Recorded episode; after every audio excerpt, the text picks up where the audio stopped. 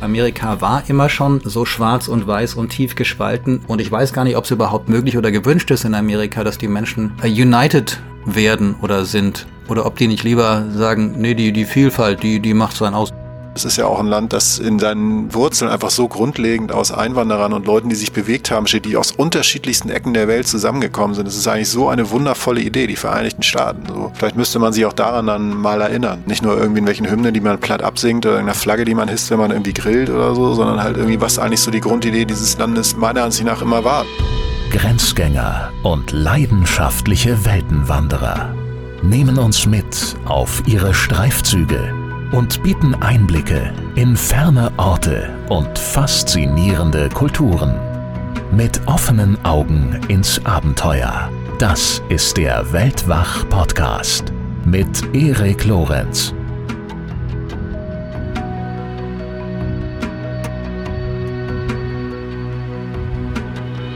Hallo zusammen und herzlich willkommen zu dieser Ausgabe von Weltwach. Und diejenigen unter euch, die unsere Show regelmäßig hören, wissen ja, dass ich mittlerweile seit einigen Monaten jetzt schon in den USA bin und hier lebe. Und zwar nicht unbedingt, weil das schon immer mein Traum war, sondern weil ich hier verheiratet bin.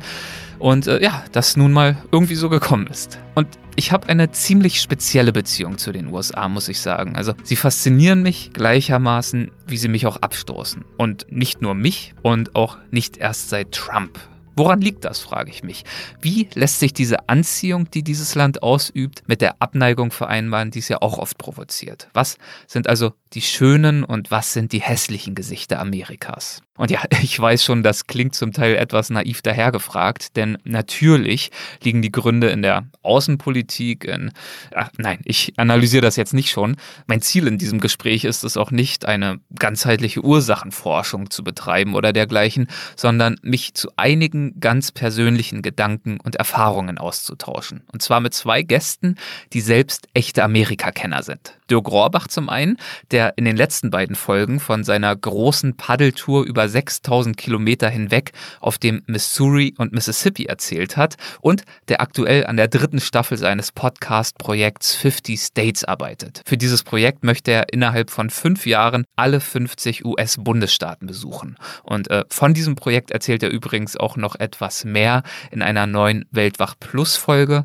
die in den kommenden Tagen für die Mitglieder des Weltwach Supporters Clubs erscheint erscheint. Aber das nur am Rande. Ebenfalls mit dabei im Gespräch ist Jochen Schliemann. Er ist Musikreporter und die eine Hälfte des Duos von Reisen Reisen, der Podcast, mit dem wir ja hier bei Weltwach sehr freundschaftlich verbunden sind. So haben wir zum Beispiel in Weltwach Folge 158 eine gemeinsame Episode übers Scheitern auf Reisen aufgezeichnet und das hat wirklich sehr viel Spaß gemacht mit den beiden. Die Kollegen von Reisen Reisen widmen sich dieser Tage, also im Januar 2021, übrigens auch den USA und machen eine eine ganze Trilogie zum Land, in der sie Folge für Folge von der West- bis zur Ostküste reisen. Also hört da gern mal rein.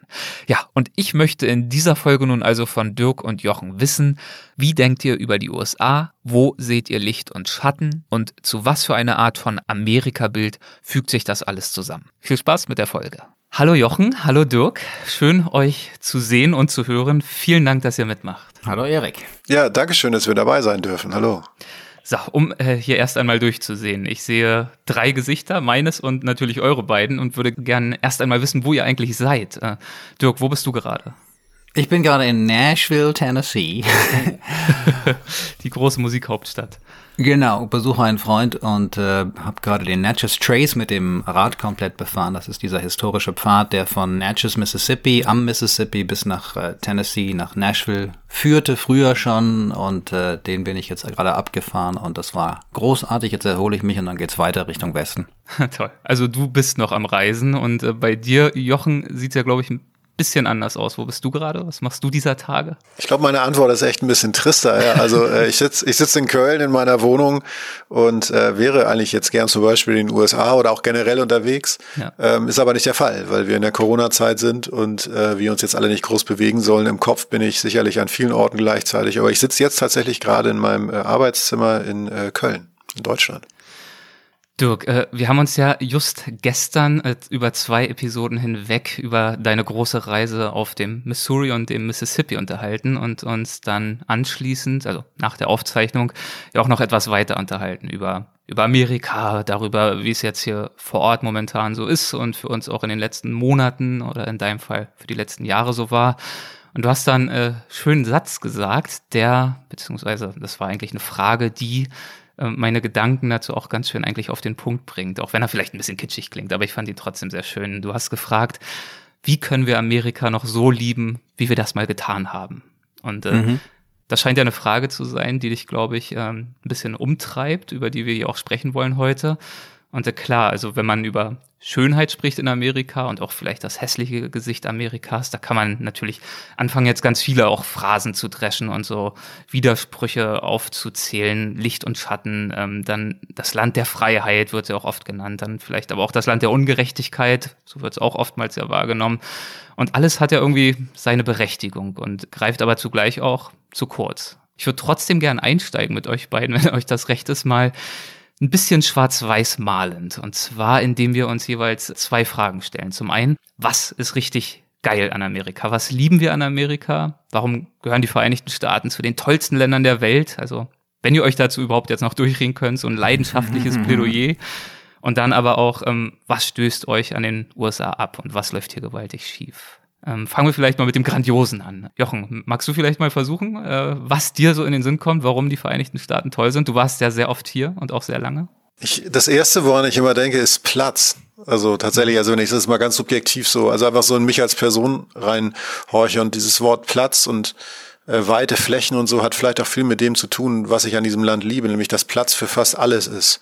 Ähm, ich erinnere mich immer so an so Autofahrten, die ich mache aus ähm, den großen Städten raus, sei es San Francisco oder Kalifornien, also an der Westküste dann ins Inland, in die Wüste meistens, wenn man aus Los Angeles zumindest rausfährt und einfach einem irgendwann klar wird, wie unglaublich groß diese Stadt ist, dass man gerade eine eigene Welt für sich verlässt, nämlich Los Angeles und die Küstenregion ähm, und dann wieder in ganz viele andere Welten eintaucht. Also einmal diese, dadurch, also für mich wird dadurch symbolisiert erstmal dieser Naturreichtum der USA, ähm, die so unglaublich reich beschenkt sind mit Schönheit, Natur und einfach auch Platz.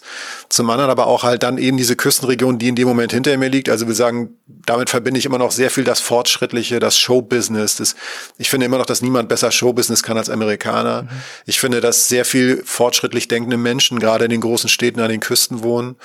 Und andererseits aber auch so, könnte ich da jetzt abbiegen nach Richtung mexikanische Wüste und da bei so einem, ich war da mal bei so einem Künstlerkollektiv oder so einer alternativen Lebenskommune, die hieß Slap City oder so. Das ist einfach so ein Menschen, die sich in der tiefsten, tiefsten, heißesten Wüste eingefunden haben, wo die einfach so lebensfeindlich ist als Lebensraum, dass da niemand ist, niemand hin will und die da einfach leben. Also ohne, die haben ja einfach beschlossen, da angefangen da zu wohnen und dass allein dieser Platz einfach das so möglich macht, dass man sie irgendwo niederlässt. Andererseits fahre ich in die Richtung, natürlich ganz weit weg des Mittleren Westens, der irgendwie wo einfach ganz viel konservative Menschen leben. Also will sagen, da tut sich dann noch diese Unterschiedlichkeit in der Bevölkerung auf. Eine natürlich viel größere Nation, als manche Leute also glauben. Also Amerika ist ja riesengroß und eben halt auch vielfältig. Also wir sagen Platz für alles, im Guten wie im Schlechten, Platz in den Köpfen für vorne, für Fortschrittliches, für Futuristisches, aber auch für wirklich teilweise steinzeitliches Denken. Ähm, aber da, um mal im Grandiosen zu bleiben, wirklich Platz für jede Form von Idee, Kultur, Kunst, Natur und auch für meine Gedanken. Also diese Roadtrips durch die freie Fläche äh, haben mich irgendwie immer tief berührt. Da habe ich jetzt schon äh, einiges wiedergefunden, über das wir auch in der Tat gestern gesprochen haben, Dirk. Äh, nicht zuletzt auch Slap City, ganz konkret, das stimmt. wo er. Ja. okay. Ich habe da das Kajak gebaut für die Reise auf dem Missouri und Mississippi, weil mich doch auch diese dieser Anarchismus, dieser Outlaw-Charakter, die der Slap City irgendwie umweht, äh, so fasziniert hat und diese Freigeister, die da sind. Also ich kann da nur zustimmen. Der, der Platz, ich sag's immer, die Weite, der Horizont, den es da hat und der einfach die Menschen so prägt. Ja, wenn du Platz hast zum Gucken, hast hast du auch Platz zum Denken und das hat mich immer so inspiriert. Also das waren, glaube ich, so die zwei Dinge. Auch die Landschaft, die Vielfalt der Landschaft, die es bei uns in dieser Form ja oft gar nicht gibt. Also Wüste haben wir ja in Europa nicht. Wir haben nicht diese gigantische äh, Tiger und Tundra wie in Alaska beispielsweise. Die Rocky Mountains sind auch noch mal anders als die Alpen zum Beispiel. Und dann sind es aber eben die Leute und da vor allen Dingen die Freigeister und ihr, ihr Mut groß zu denken und unkonventionell zu denken, ihre unglaubliche Gastfreundschaft und Hilfsbereitschaft, weil die in diesen rauen, wilden Landschaften halt irgendwie zusammenstehen müssen.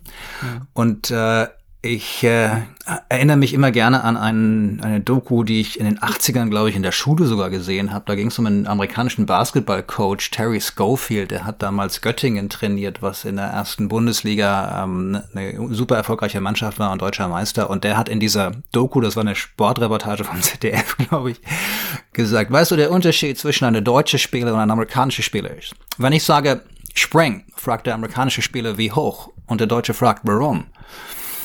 Und das äh, zeigt, zeigt vielleicht so ein bisschen äh, auch, dass, dass wir, ich habe das Gefühl, wir Deutsche, wir, wir, wir sind so brainy, wir hinterfragen so, wir, wir machen immer so Probleme und überlegen uns, warum muss was sein. Der Amerikaner denkt, okay, lass mich überlegen, was kann ich machen, wie, wie kann ich kreativ werden. Ja, think outside the box, das ist das, was mich, glaube ich, an den Menschen auch so begeistert hier.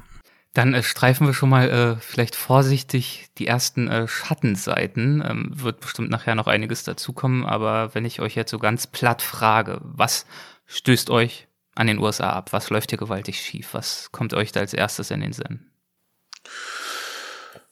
Oh, es ist so schwer zu sagen. Ich glaube, dadurch, dass es ähm, so viele Formen und Möglichkeiten gibt, dort zu leben und das Land auch einfach, einfach rein geografisch so groß ist und alles so seine Ecke findet, ähm, gibt es einfach auch das andere Extrem. Und das andere Extrem war für mich tatsächlich ähm, immer so, tatsächlich dann eher so im Zentrum des Landes angesiedelt. Dieses grundlegend konservative Denken. Äh, einmal das, also natürlich ähm, diese, diese naja, Fundamentalisten teilweise, also will sagen, die religiös geprägten Leute, die es wirklich meiner Ansicht, aus meiner persönlichen Perspektive völlig übertreiben damit, was richtig und was falsch ist. Ähm, teilweise steinzeitliche Ansichten, ich weiß nicht, über Homosexualität oder Frauenrechte oder was auch immer, oder von mir ist natürlich auch äh, äh, Rassengesetze und so. Und das andere ist aber auch ähm, witzigerweise auch mit diesem Freiheitsbegriff direkt verknüpft. Das in dem Sinne ja auch, weil sowas, was ich gerade gestellt habe, gibt es auch in den USA. Äh, aber noch mehr mit diesem Freiheitsbegriff verknüpft. Also vor mir standen auch schon die Leute mit den Waffen, haben gesagt, ich bin frei mhm. und ich verteidige das. Und das sind so für mich schon so diese, diese das ist jetzt vielleicht auch ein Klischee inzwischen, weil es so oft durch die Medien ging, aber einfach Leute, die die, also, also Amerika definiert den Begriff Freiheit anders als wir. Und das, glaube ich, verstehen viele Menschen nicht. Und ich habe das auch erst ansatzweise verstanden, als ich länger durch das Land gereist bin, dass sie das einfach anders verstehen. Wir sind eigentlich viel unterschiedlicher, also ich zumindest bin unterschiedlicher als die Menschen, also viel unterschiedlicher als ich dachte am Anfang, als die Leute, die dort leben.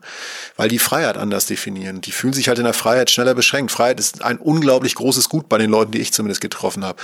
Und wenn es dann so kippt, Stichwort Schattenseiten, so in die Richtung, ich verteidige diese Freiheit jetzt mit Waffen, dann bin ich halt raus. Ich bin halt Kriegsdienstverweigerer, ich bin halt komplett, ich wäre einer Waffe völlig unbrauchbar, also niemand hätte gewonnen, wenn ich zum, zum Bund gemusst hätte oder so. Das wäre wirklich ein großes Problem für alle Beteiligten gewesen. Ähm, und wenn ich das sehe, wie die das angehen, das Thema. Und auch das Thema halt Waffen, äh, Waffenrecht, Waffengesetze und so, da kann ich einfach nicht folgen. Es ist äh, wahrscheinlich sehr traditionell behaftet, irgendwie natürlich, natürlich oder traditionell gewachsen für mich eine ganz große Dunkelseite an dem Land, ähm, eine dunkle Seite an diesem Land, äh, wie das verstanden wird und wie viele Leute da einfach auch noch rumlaufen und jetzt ähm, dadurch bedingt, dass es nicht viele vernünftige große Medien gibt, auch wirklich diese, diese, diese, wie sie, wie sie gewissen Menschen glauben, die einfach lügen, also dass sie einfach Lügen hinterherrennen und so. Also das eben, da geht schon wieder los. Man kann es nicht in einen, man kann es, ich, ich tue mich gerade schwer, das in zwei Sätze zu fassen. Okay. Tut mir leid. Dann äh, versuchen wir es nachher noch ein bisschen aufzuarbeiten. Dirk, was äh, kommt dir an der Stelle in den Sinn? Womit haderst du? Also zum einen an dem, an der grundsätzlichen Annahme, viele Amerikaner, ähm, dass Amerika die größte, beste Nation der Welt sei. Dieser Superiorismus, Superiorismus heißt, glaube ich, oder wie auch immer. Also die, der, der Gedanke, die Idee, dass ein Land besser ist als alle anderen, ist für mich völlig absurd. Und das so zu zelebrieren, wir sind die größte Nation und dann hinter die Fassaden zu gucken und festzustellen, Moment mal. Ich glaube, wir in Deutschland sind wesentlich freier, liberaler und äh, gerechter zu unseren Bürgern, als ihr das hier seid. Und die Amerikaner neigen dazu, tatsächlich schwarz und weiß zu denken und eben nicht die Facetten an Grau zu erkennen, weil das Leben so viel einfacher ist. Und diese Ignoranz und fehlende Bereitschaft ähm, äh, anzuerkennen, äh, gerade jetzt in den letzten vier Jahren, muss man natürlich fairerweise sagen, dass es da auch andere Lebensmodelle gibt und dass man vielleicht äh, auch mal diskutieren sollte und sich informieren sollte und nicht irgendwie alles für bare Münze nimmt, was irgendwelche Propagandamaschinen und Nachrichtensender da rausplärren Das äh, ist sehr anstrengend und äh, die damit verbundene Bigotterie gleichzeitig, das ist echt, ähm, also Jochen hat schon die Evangelikalen ja angesprochen, die hier so eine ganz große Macht sind und in einer Art und Weise auftreten, wo du echt nur mit dem Kopf schütteln kannst und denkst, sag mal, wer hat denn euch eigentlich ins Hirn geschissen? Excuse my language, aber ähm, da, da fehlt ja irgendwie jegliche Bereitschaft, sich mal mit der Realität und den Fakten auseinanderzusetzen. Und das macht's echt anstrengend dann. Gerade jetzt auch in der Region, wo ich jetzt unterwegs war, so im Heartland, ja, das war ja. der mittlere Westen, von dem Jochen sprach. Also das ist Trumpland und du ähm, hörst die ganzen Parolen und das ist dann so belastend und bedrückend, fast da durchzureisen und anzuerkennen, ja,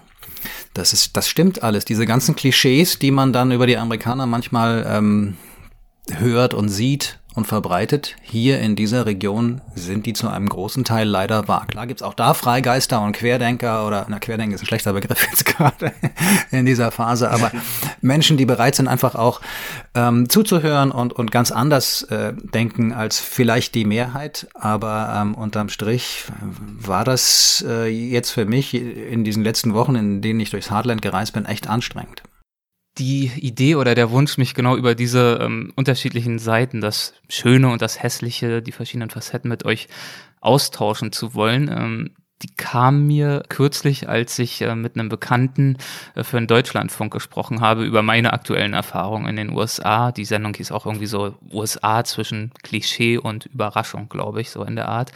Und eine seiner allerersten Fragen an mich hat gelautet, also so nach dem Motto, Erik, du kommst aus Berlin, warst dann lange in Australien, Hongkong, Großbritannien und so weiter und bist dann für ein paar Jahre in Nordrhein-Westfalen gelandet und zwar nicht in Düsseldorf oder Köln, wo Jochen ja sitzt, sondern in Mönchengladbach ausgerechnet und äh, bist jetzt den Großteil deiner Zeit in Philadelphia und äh, er wollte wissen, gibt es zwischen Philadelphia und gibt es zwischen Mönchengladbach oder dem Pott, gibt es da irgendwelche Gemeinsamkeiten? ich musste da kurz überlegen und äh, die erste Gemeinsamkeit, die mir dann in den Sinn kam, war, dass ich mich für beides immer wieder rechtfertigen muss. Also mhm. zum einen, äh, warum ich ursprünglich aus Berlin kommend dann ausgerechnet nach Mönchengladbach gezogen bin. Und zum anderen lauten Kommentare, die ich erhalte, auch immer wieder, also wenn man momentan irgendwo auf der Welt ja nicht hinziehen will, dann sind es doch wohl ganz klar und gerade auch noch in Zeiten von Trump die USA. Und wenn schon die USA, dann doch wenigstens bitte irgendwie nach New York oder LA oder dergleichen und nicht jetzt nach Philly, nach Philadelphia. Also ich muss die USA rechtfertigen, ich muss Philadelphia rechtfertigen und äh, für beides habe ich natürlich auch, äh, wie ich finde, ganz gute Antworten und trotzdem verstehe ich natürlich auch die Fragen. Dirk, die USA sind ja seit vielen Jahren sowas auch wie deine zweite Heimat, deine Wahlheimat. Du bist hier, verbringst hier sehr viel Zeit, lebst auch ein Stück weit ja davon, uns Deutschen von den USA zu erzählen, also in Büchern, Vorträgen, Dokus, Podcasts, das ist ja dein Thema. Und du tust das ja auch mit Begeisterung. Also ich habe ja deine Vorträge gesehen und deine Bücher gelesen und so weiter. Hast du diesen Rechtfertigungsdruck für deine Zuneigung zu den USA auch verspürt und ist er in deiner Wahrnehmung in den Trump-Jahren gewachsen? Ja, es gibt schon die Fragen oder Diskussionen zumindest. Äh, und ich erinnere mich, dass nach der Wahl Trumps, äh, ich kam zurück, ich war an diesem Abend da, hier in, in, in USA, in Los Angeles, in Venice, äh, habe völlig fassungslos auf den Monitor gestarrt, bin am nächsten Tag äh, wie mit einem Kater zurückgeflogen nach Deutschland, hatte einen Tag später die erste Veranstaltung und dann kamen die Fragen aus dem Publikum. Ja, ja Moment, bevor du jetzt hier loslegst, erzähl doch mal, wie, wie kann das sein? Wie ist denn das? Also das gibt's doch gar nicht, dass der jetzt gewonnen hat. Und ich hatte auch keine wirkliche Erklärung dafür und habe sie immer noch nicht so richtig, wenn ich äh, ehrlich sein äh, muss. Ähm, ja, das gibt es mitunter. Und es gibt auch tatsächlich ähm, Veranstalter. Diese, diese Vortragsszene ist ja eine sehr spezielle, die es fast nur in Deutschland in dieser Form, in dieser Breite auch gibt. Ja. Und da ist bei einigen Veranstaltern durchaus äh, auch immer wieder so der, die, die Meinung, also Amerika ist schwierig, weil das ist ja politisch alles nicht so sauber und das, das zieht jetzt gerade nicht. Auf der anderen Seite sind die USA seit Jahren, seit fast zehn Jahren das äh, wichtigste Fernreiseziel der Deutschen. Also es, in kein anderes Land reisen so viele Menschen wie ähm, in die USA. Mhm. Bis vor Corona waren es, glaube ich, zwei Millionen im Jahr oder so aus Deutschland. Und das zeigt die Begeisterung, die einfach in der Bevölkerung herrscht. Insofern ähm, können da viele das, was uns drei vielleicht auch an Amerika so fasziniert, nachvollziehen. Aber die kritischen Stimmen, die häufen sich natürlich und haben sich in den letzten äh, vier Jahren ähm, vervielfacht und auch ich bin in diesen vier Jahren ins Zweifeln gekommen und habe angefangen, meine Liebe für Amerika zu hinterfragen und zu überlegen, ist es noch zeitgemäß und wie gehe ich denn jetzt damit um? War ich dazu naiv? Wie war es denn bei dir, Jochen? Du äh, warst ja auch schon so ziemlich überall in den USA unterwegs, habe ich das Gefühl, und auch schon äh, sehr viel vor der Trump-Zeit insbesondere. Zwei Fragen. Wie hat sich zum einen dein Interesse an diesem Land ursprünglich begründet und äh, wie, falls, ähm, wie hat sich deine Wahrnehmung dieses Landes in den letzten Jahren verändert? Mein Interesse an den USA entstand letztlich durch Popkultur. Ähm, ich bin, ähm, wie so viele Menschen, nicht nur durch Schule und Institution geprägt, sondern auch durch Musik oder Kunst. Und irgendwann, ähm, also mir rückblickend fiel mir auf, dass ich einfach extrem viel Musik ähm, aus Amerika gehört habe. Viel mehr als aus Großbritannien tatsächlich. Das ist bei Freunden mhm. anders. Das ist ja bei jedem Menschen anders. Und ähm, tatsächlich bin ich dann auch durch meinen Beruf Musikjournalist relativ oft, ähm, ähm, zumindest sind das meine Wurzeln des Journalismus, waren im musikjournalistischen, ähm, bin ich oft in die USA gekommen. Und ähm, das hatte sehr viel mit der Faszination zu tun, die die USA für mich ausgestrahlt haben. Es ist einfach ein Land, das äh, extrem viel wundervolle und nach vorne gewandte Musik hervorgebracht hat, immer schon. Und ähm, das hat sehr viel, also sehr viel der Faszination für mich immer ausgemacht. Tut es auch immer noch. Mhm. Und dann ist es dieses Land, es ist also ein Teil der, ein Teil der Faszination macht auch immer noch dieses Widersprüchliche aus, worüber wir hier jetzt hier sprechen, dass es diese teilweise bodenlose Dunkelheit so gibt. Also wenn ich das jetzt mal für mich persönlich so beschreibe, also wirklich diese für mich auch bodenlose Dummheit, die mir manchmal zumindest entgegenschwappt, wenn ich manche Leute da so reden höre.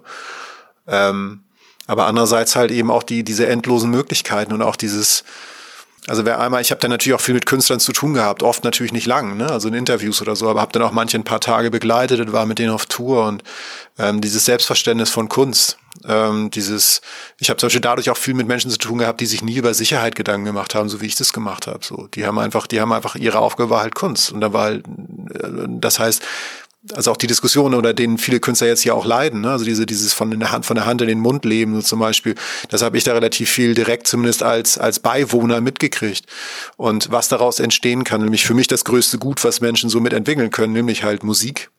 Das hat mich immer wieder dahin gezogen und ich bin immer wieder bei den USA witzigerweise gelandet bis heute.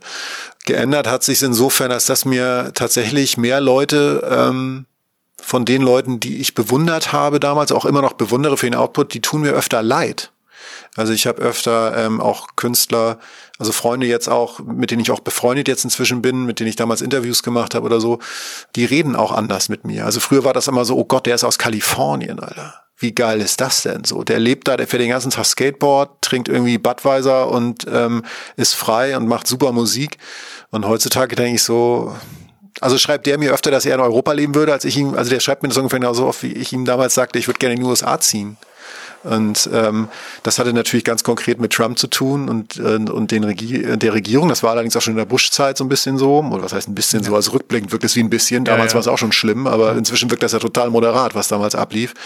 Ähm, ja, es war tatsächlich so, dass ich, ich wollte ganz, ganz lange dahin und dachte, das sei die Lösung und ich wäre endlich unter kreativen, freien Menschen. Und eigentlich hat sich ja natürlich an dem Umstand nicht sonderlich, nicht alles geändert, weil, wie gesagt, die USA sind viel zu groß, um sie in einen Satz zusammenzugreifen, äh, zusammenzufassen. Aber inzwischen höre ich halt öfter von den Leuten, mit denen ich jetzt noch Kontakt habe, so eigentlich würde ich ganz gerne in Europa wohnen. Musik ist ein schönes Thema. Vielleicht bleiben wir da noch kurz. Das hast du ja gerade angesprochen, wie wichtig die amerikanische Musik für dich ist. Und es ist eine gute Gelegenheit, mal bei den schönen Seiten dieses Landes zu bleiben. Gibt es da eine Gegend, Jochen, die ähm, oder auch ein Ort in den USA, der für dich unter musikalischen Gesichtspunkten besonders bedeutsam ist?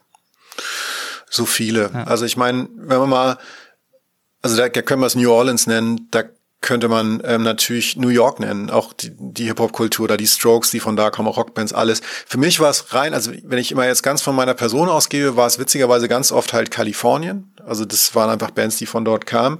Und die Zeit um die Wahl herum, witzigerweise, jetzt um die zweite ähm, Wahl, also um die zweite Trump-Wahl herum, mhm. der jetzt ja nun abgewählt wurde, habe ich witzigerweise mal eine Platte gehört, die äh, das war Nebraska von Bruce Springsteen, ähm, weil das eine Platte war, die die für mich, die ich immer geliebt habe, die unglaublich trist ist. Das ist ja eine, also dieses Cover ist trist, das auf dem Cover ist wirklich ein ist wirklich ein Bild, ein Foto praktisch aus einer Windschutzscheibe raus in schwarz-weiß von einer, von einer dieser absoluten Brachflächen, Steppenflächen in Nebraska. So 99 des Landes sind ja gefühlt irgendwie nur Straße und Koppel drumherum.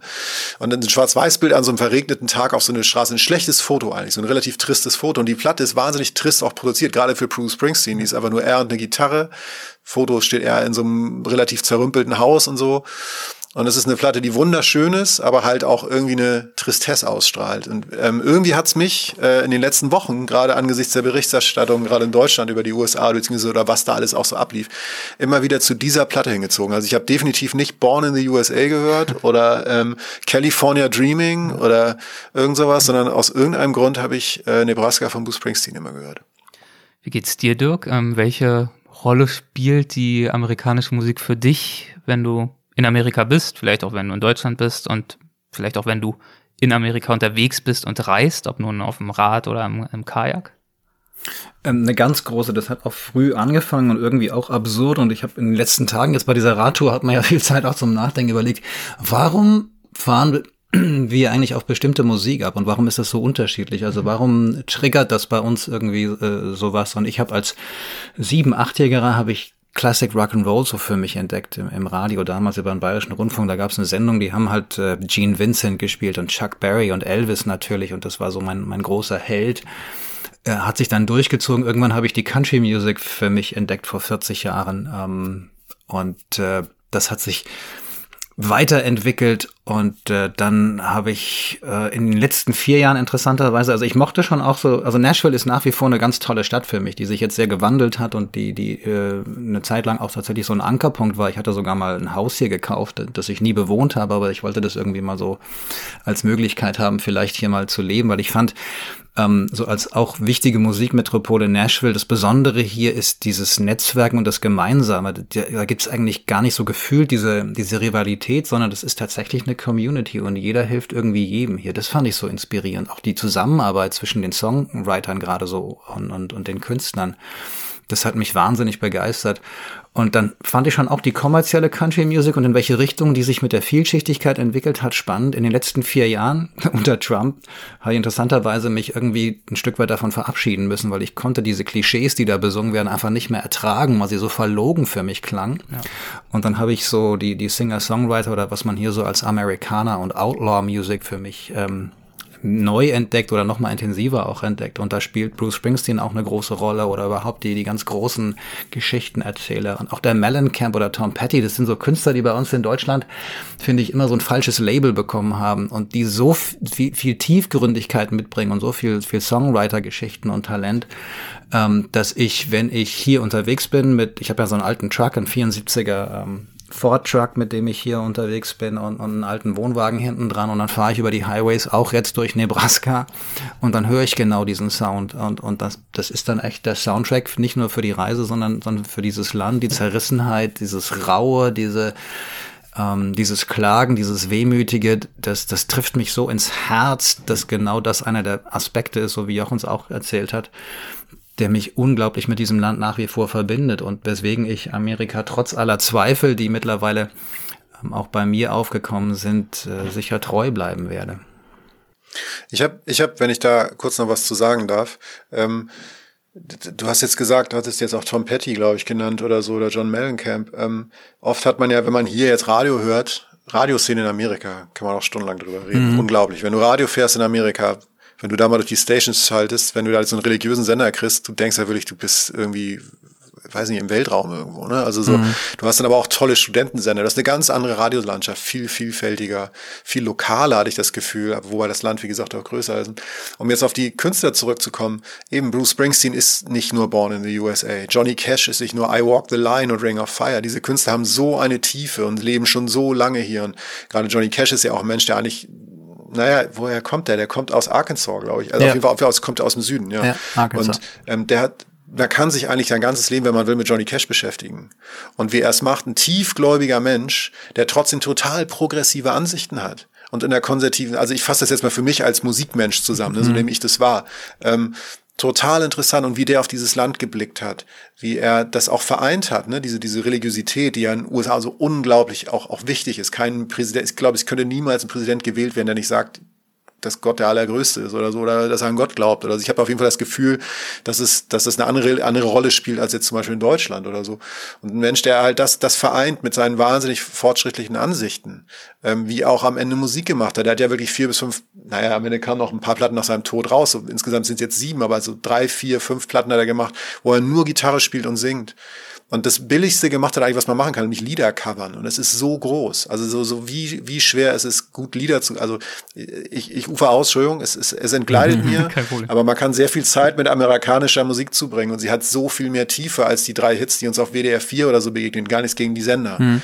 Aber ähm, das, Amerika ist immer größer, als man meint. Und selbst die Berichterstattung, die in Deutschland ja letztlich relativ gut war, um die Wahl jetzt herum, kann auch nur ein gewisses Bild zeichnen. Und deshalb war es für mich damals so wichtig, diese Reise zu machen von der West- zur Ostküste einmal. Das war zur zweiten Obama-Wahl.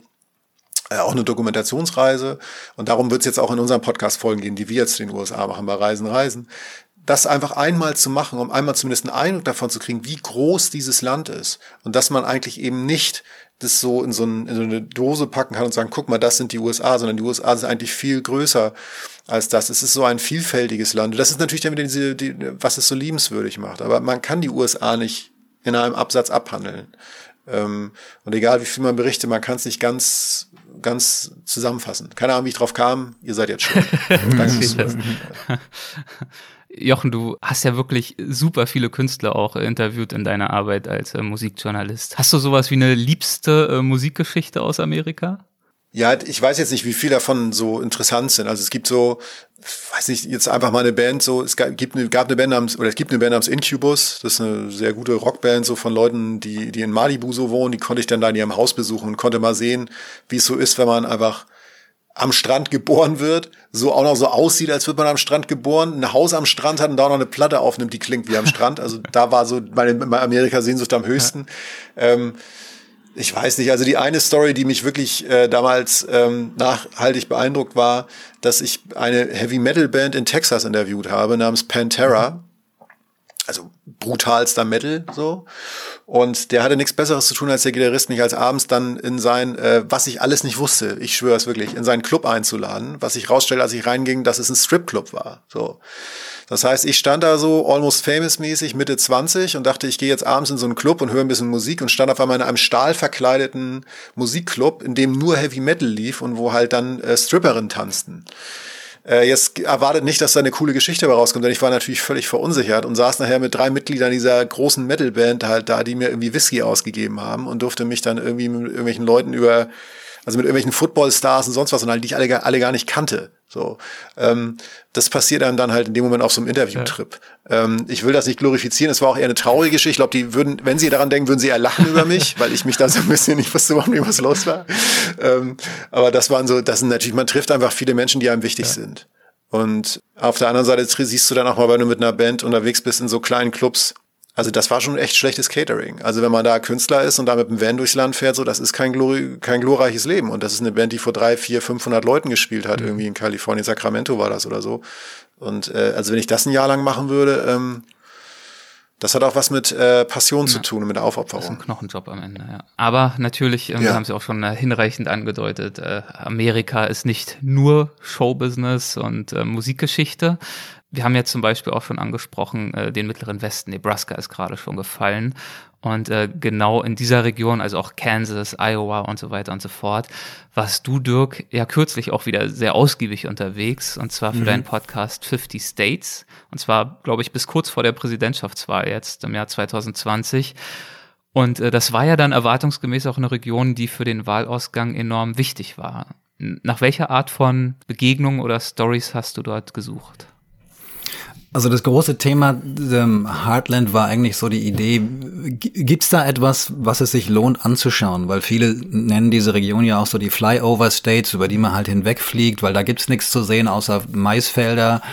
Und äh, ich wollte eben schauen, ähm, gibt's da vielleicht doch irgendwas, was sich lohnt anzuschauen und, und wo sind da so spannende, überraschende Geschichten? Und äh, ich bin in Nebraska gestartet, dann nach Iowa, nach Illinois, nach Indiana, nach Kentucky, und dann habe ich Station in Nashville hier gemacht, um eine Sondergeschichte über meine Lieblingsstadt zu erzählen. Und dann bin ich nach Kansas, Oklahoma gefahren. Und ich mochte diesen mittleren Westen eigentlich immer schon, vielleicht ein Stück weit auch geschuldet ähm, diesen klischeehaften Country-Songs, die diese Welt dort immer so glorifiziert haben. Ja, wir sind alle hier einfach und äh, Familie ist wichtig und Gott und das Land und wir halten alle zusammen und jeder kümmert sich um jeden und ich fand dieses Harmoniebild, was da gezeichnet wurde, immer irgendwie verlockend. Dass das verlogen ist und nicht der Realität entspricht, ist eine ganz andere Geschichte, aber das, das klang immer irgendwie sehr äh, heimlich, äh, heimelig und, äh, deswegen hat's mich da immer schon irgendwie hingezogen und in der Tat ähm, gibt es da Regionen, also ich mag diese Weite der Prärie einfach. Ja, der Mittlere Westen ist ja so an der Grenze zwischen Prärie und dann geht's irgendwann ähm, weiter westlich Richtung Berge und dann wird's äh, landschaftlich vielleicht spektakulärer. Aber ich mochte einfach diese Weite und auch diese diese Beschaulichkeit ein Stück weit. Und äh, da habe ich eben nach Geschichten gesucht, nach Menschen gesucht, die mir ihre Geschichten erzählt haben, die ich spannend fand und habe mich zum ersten Mal so richtig mit Amish zum Beispiel People auseinandergesetzt. Also Menschen, die aus Europa kamen, die ihren Glauben dort in einer Art und Weise leben, der für uns ähm, vielleicht ein Stück weit befremdlich wirkt, weil sie halt auf alte Traditionen setzen, weil sie ähm, ihre Kleidung einheitlich äh, gestalten, weil sie so le leben, in, in, in weiten Teilen zumindest offiziell ohne Strom, das stimmt natürlich und geht gar nicht mehr so ganz äh, wie vor 200 Jahren ähm, oder noch länger her.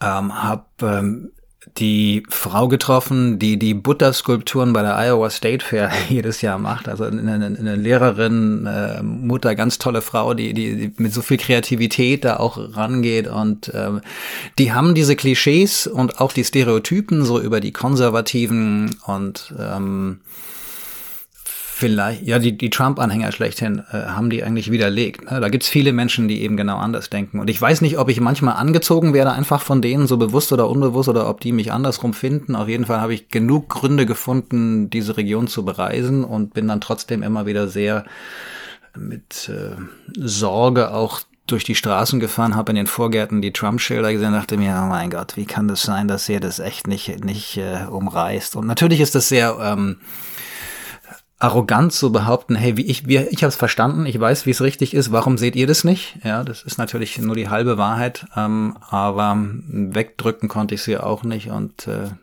hatte mich dann manchmal an die, an die Küste gewünscht, dann nach Kalifornien oder auch an die Ostküste, wo dann die liberale Mehrheit zum Glück die Wahl ja anders entschieden hat.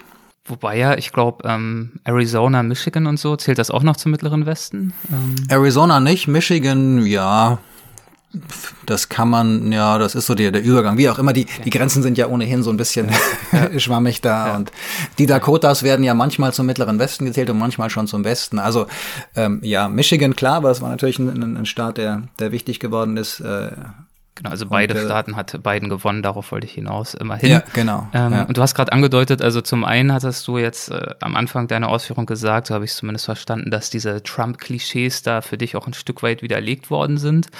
Und zum anderen jetzt gegen Ende hat es aber doch so gewirkt, als ähm, ja, Trump-Schilder und Co. und für dich auch der schwierige Zugang oder die Schwierigkeit, das wirklich nachzuvollziehen. Ähm, hat denn dieser Aufenthalt dort dir dabei geholfen, diese, diese Spaltung des Landes ein Stück weit besser zu verstehen, diese politische Polarisierung? Nee, ich habe sie erst einmal anerkennen müssen natürlich oder bestätigt gefunden, dass es diese Spaltung überhaupt gibt und wie krass die eigentlich ist. Und dass äh, die Region, also alle Staaten, durch die ich jetzt gereist bin, ähm, haben ähm, Trump gewählt. Also er hat da die, die, die Mehrheit äh, erhalten. Das heißt nicht, dass natürlich, und das ist ja, das wissen ja mittlerweile auch äh, alle bei uns in Deutschland, dass dieses krude Wahlsystem in Amerika, was völlig überholt ist und überhaupt nicht funktioniert und nichts mit Demokratie zu tun hat, dieses äh, System halt dafür sorgt, dass halt ähm, die Karte immer rot ist bei den äh, Wahlnächten. Das heißt, dass da die Republikaner die Mehrheit haben. Und das spiegelt natürlich nicht die, ähm, die absolute Zahl der, der Wählerstimmen wieder. Ne? Deswegen habe ich da Menschen gefunden, die eben nicht Trump unterstützen und sich entschuldigt haben und, und ähm, mit denen philosophiert und, und mich da auch wohl äh, gefühlt. Aber ich habe ähm, die, die Trump-Anhänger waren lauter, sie haben mehr Schilder aufgestellt, sie sind mit den Fahnen äh, auf dem Truck durch die Straßen gefahren und ähm, hin und wieder gab es dann schon auch so. Es spricht niemand gerne in Amerika über Politik, ähm, sondern die behalten das für sich, die klüngeln für sich, die grenzen sich ab und das ist eben das, das große Problem, warum diese Teilung, glaube ich, existiert. Das heißt, es gab dann nur mal so Andeutungen, als ich in Nebraska in der Bar war, in Monowai, das ist irgendwie der, der kleinste Ort, der registriert ist, offiziell äh, Einwohnerzahl 1 und da gibt's eine Bar, die von einer hochbetagten Dame geführt wird und da kamen dann so die Menschen aus dem Umland und dann habe ich mich mit ein paar Farmern unterhalten und die sagten, du weißt schon, dass du in einem tiefroten Staat bist. Und ähm, ich, ja, mir war klar, worum es äh, ihnen ging, aber sie haben dann auch nicht weiter diskutieren wollen oder so. Und wir hatten einen netten Abend miteinander und ich habe sie ein bisschen nach ihren Problemen und Herausforderungen gefragt, so als Farmer im 21. Jahrhundert. Aber ähm, es ist dann schon immer noch schwer zu, ich will nicht sagen entschuldigen, aber zumindest zu erklären oder nachzuvollziehen, warum trotz aller vordergründigen, plausiblen Erklärungen Menschen zu dem Schluss kommen können, Trump ist der einzig wahre und der wird mir helfen. Du hast ja wirklich versucht, ins Gespräch zu kommen und wurdest dann aber auch schnell so als die Liberal Media abgestempelt und wurdest auch in dem Sinne gar nicht als äh, Gesprächspartner wahrgenommen. Das heißt also, diese Vorurteile und diese Raster, die wir sicherlich unsererseits haben, die gibt es natürlich dann spiegelverkehrt auf der anderen Seite auch und das macht ja diesen Austausch dann äh, zum Teil auch so schwierig. Ähm, ja, ich glaube, das Schwierige ist, entschuldige, wenn ich da einhaken darf, das Schwierige fand ich immer und auch so in der Berichterstattung bei uns in Deutschland jetzt zur Wahl, ich fand die grundsätzlich auch schon sehr gut und halte nach wie vor äh, große Stücke auch auf die deutschen äh, Medien. Und ich glaube einfach, dass ähm, da die Amerikaner sich ein großes Stück abgucken könnten, was äh, ausgewogene Berichterstattung, neutrale Berichterstattung angeht. Ähm, ich finde es dann irgendwann sehr schwierig, äh, wenn man unter dem Vorwand, dem Grund, äh, die anderen zu Wort kommen zu lassen, sich zum Beispiel mit Trump-Anhängern an einen Tisch setzt und ähm, das Mikrofon hinhält und sagt, so erklär mir doch mal. Und dann erklären die und dann kommen die ganzen Klischees und man darf, kann, will nicht nachfragen oder sagen, Moment, äh, da gibt's ja auch noch diesen und diesen und diesen Punkt. Also ich habe das Gefühl, dann bist du nur Sprachrohr und lässt die zu Wort kommen, aber wir kommen nicht in Diskussion.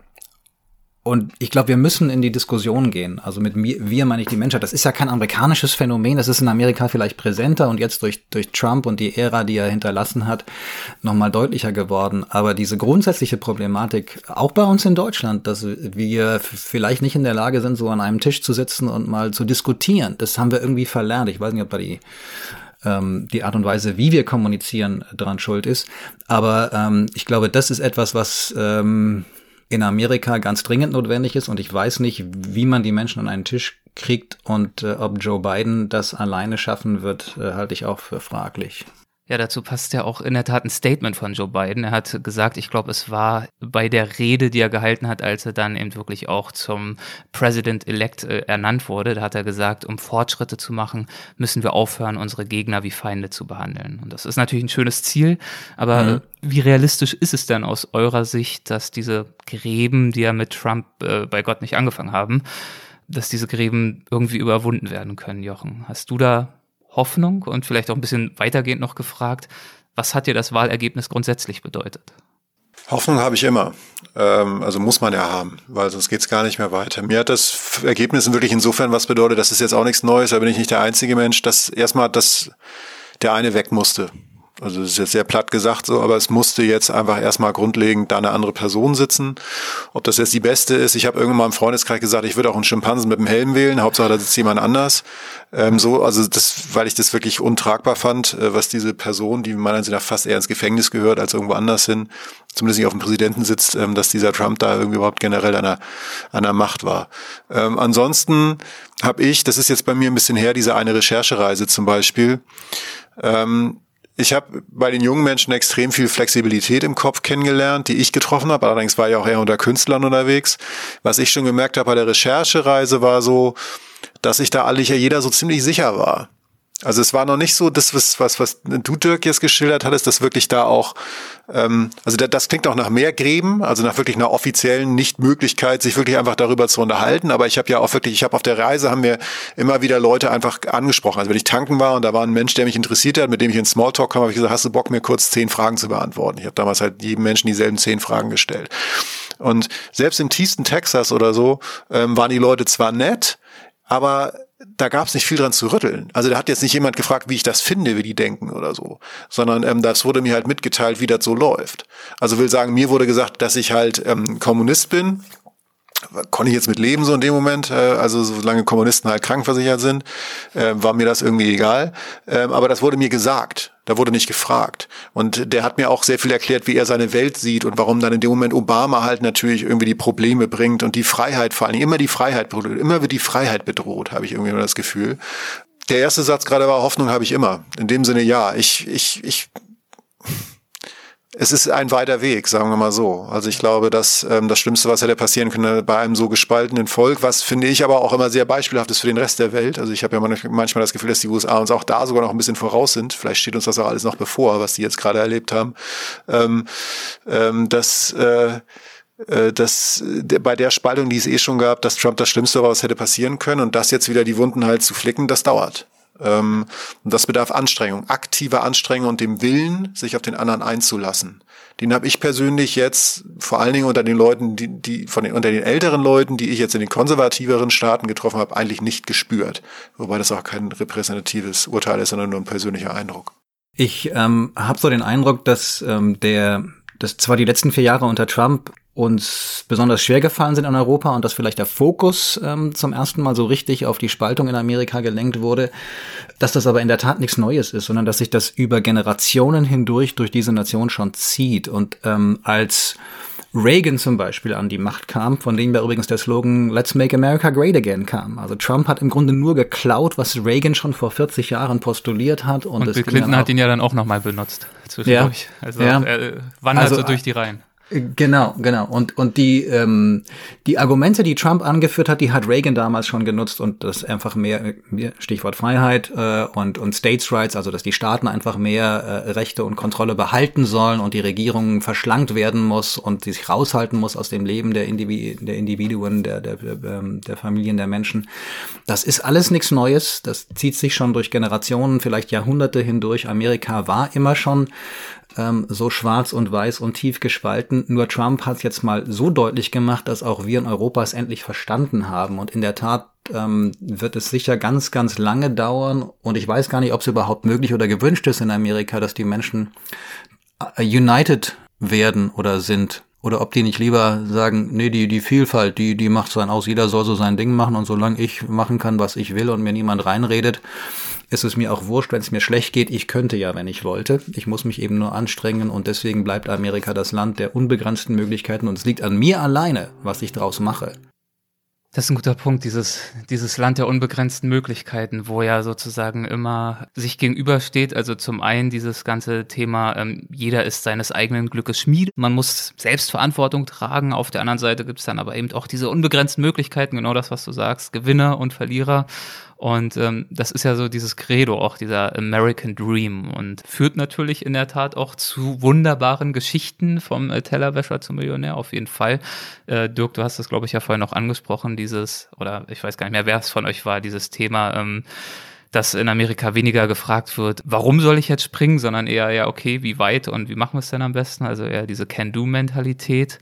Und gleichzeitig führt dieses ganze Thema Land der unbegrenzten Möglichkeiten und die Selbstverantwortung äh, ja auch äh, zu einer sehr, sehr großen Ungleichheit, also eine sehr große gesellschaftliche Ungleichheit, das aus meiner Sicht, äh, aus meiner Sicht auch ein Riesenthema ist. Und ähm, diesbezüglich sehe ich zum Beispiel leider auch meine Vorurteile, die ich vorher hatte, bevor ich jetzt hier wirklich hergekommen bin, auch total bestätigt. Also wenn ich nur daran denke, an die riesige und offensichtliche Obdachlosenproblematik. Also das ist ja in New York und in LA der schiere Wahnsinn, aber selbst hier in Philadelphia, ich meine, wir haben in Deutschland auch viel zu viele Obdachlose, völlig klar, aber ich habe das Gefühl, dass das hier nochmal ganz andere äh, Dimensionen hat und dass es äh, noch viel, viel weniger Systeme gibt, um zu versuchen, ähm, diese Menschen aufzufangen. Und ähm, das ist oft erschreckend. Also um das mal ganz konkret zu sagen, hier in Philadelphia, wenn ich von meinem Schreibtisch aus meinen äh, Kopf um 90 Grad drehe und nach draußen aus dem Fenster schaue, auf der anderen Seite dieser kleinen Straße, die hier lang führt, auf dem Bürgersteig, da lebt ein Obdachloser, ist ein farbiger Mann, der hat, äh, glaube ich, auch ähm, noch ein paar psychische Probleme, die da noch mit hinzukommen und der sitzt da Tag für Tag, hat jetzt auch nicht irgendwie da riesen Matratzen oder irgendwie so, so bescheidene Besitztümer aufgehäuft, nein, fast gar nichts. Der sitzt da auf dem Betonboden, auch jetzt, wo es mittlerweile irgendwie tagsüber um die acht Grad sind, nachts noch viel kälter, sitzt da jeden Tag, steht zwischendurch immer mal ein paar Stunden und fristet da so das Dasein dieser verlorenen Seele, habe ich so das Gefühl. Und ähm, das ist bedrückend, das zu beobachten. Und gleichzeitig ähm, beobachte ich aber auch wieder, dass immer mal wieder Leute anhalten und auch sich Zeit nehmen und freundlich mit ihm sprechen.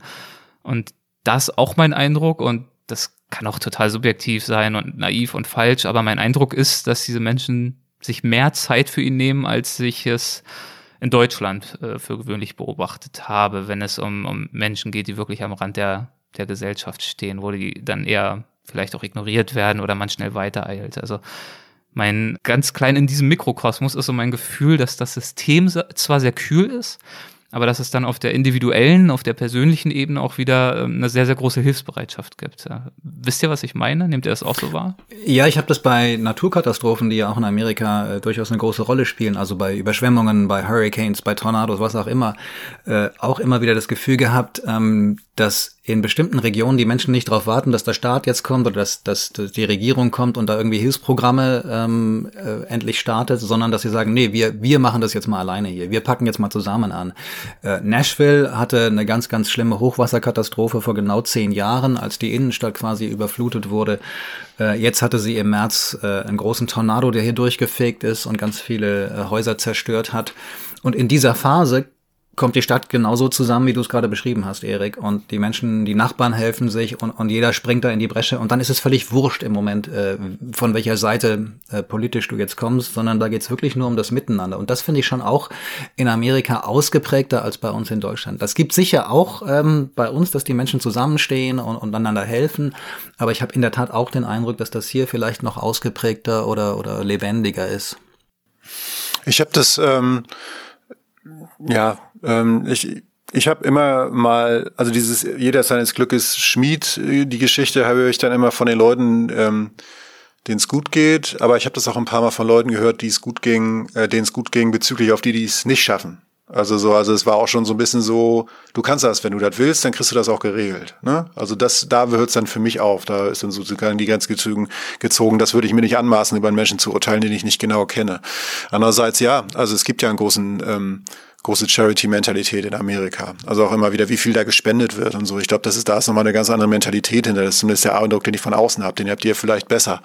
Ähm, ja, also ich glaube, wenn man einmal durch Los Angeles geht, und das ist ja mit jedem Jahr irgendwie ähm, extremer, genauso wie du auch geschildert hast, ähm, mit jedem Jahr das fortschreitet immer schlimmer, ähm, wie du das siehst. Also du siehst aber den Hollywood Boulevard, diese polierte Straße, wo dann auch immer noch so Familien so über die über die Familien dann noch so laufen, wie das auch ne, im amerikanischen Traum wahrscheinlich sein soll, so dann irgendwie mit dem Eis in der Hand und Papa, Mama, zwei Kinder, junge Mädchen und alle sind glücklich und guck mal, da ist der Stern von. Und du gehst da als Touri auch drüber, aber die Straßen, die du nach links und nach rechts gehen musst, um dann halt was anderes zu sehen, die werden immer äh, kürzer und vor allem auf dem Boulevard selbst liegen die Leute ja auch. Oder sitzen die Leute ja auch. Und dann hat sich, man hat, ja, man hat einfach das Gefühl, dass es mehr wird. Und gerade in einem Land, bei dem ja nun auch, auch, selbst in der Popkultur, um darauf wieder zurückzukommen, weil das ja einfach auch am Anfang mein Hauptbildungsweg war, was Amerika anging, äh, auch immer wieder propagiert oder auch immer wieder auch gezeigt wurde, dass durchaus nicht alle Menschen, denen es in Amerika schlecht geht, selbst daran schuld sind. Ja, denn die haben im Zweifel für dieses Land, waren sie äh, im Ausland oder haben gekämpft oder was auch immer oder sind einfach, haben einfach so Pech gehabt. Ja, oder sind People of Color, also das ganze Thema Rassismus kommt ja zum Beispiel auch noch mit dazu. Ja, also es gibt ja. ja alle möglichen Gründe, warum eben nicht jeder seines Glückes Schmied ist unbedingt. Genau, und das scheint mir, ähm, da sind wir uns ja wahrscheinlich auch alle einig im Groben, das scheint nicht bei all den Leuten angekommen zu sein, die mir dann wieder erklärt haben, wie es halt läuft, ne? Von wegen, du kannst es selber machen und so. Nein, und ähm, darum bin ich ja halt so gottfroh, in diesem System hier zu leben, ähm, das nun ähm, sicherlich auch seine Tücken hat. Und natürlich gibt es dann wieder Probleme auf anderen Ebenen, dass Leute das System ausnutzen oder dass sich andere Lücken bahnen für Menschen, die auch bestimmt nicht nur gute Anliegen haben und sich in dem System hier irgendwie bereichern, ausbreiten oder mächtiger werden.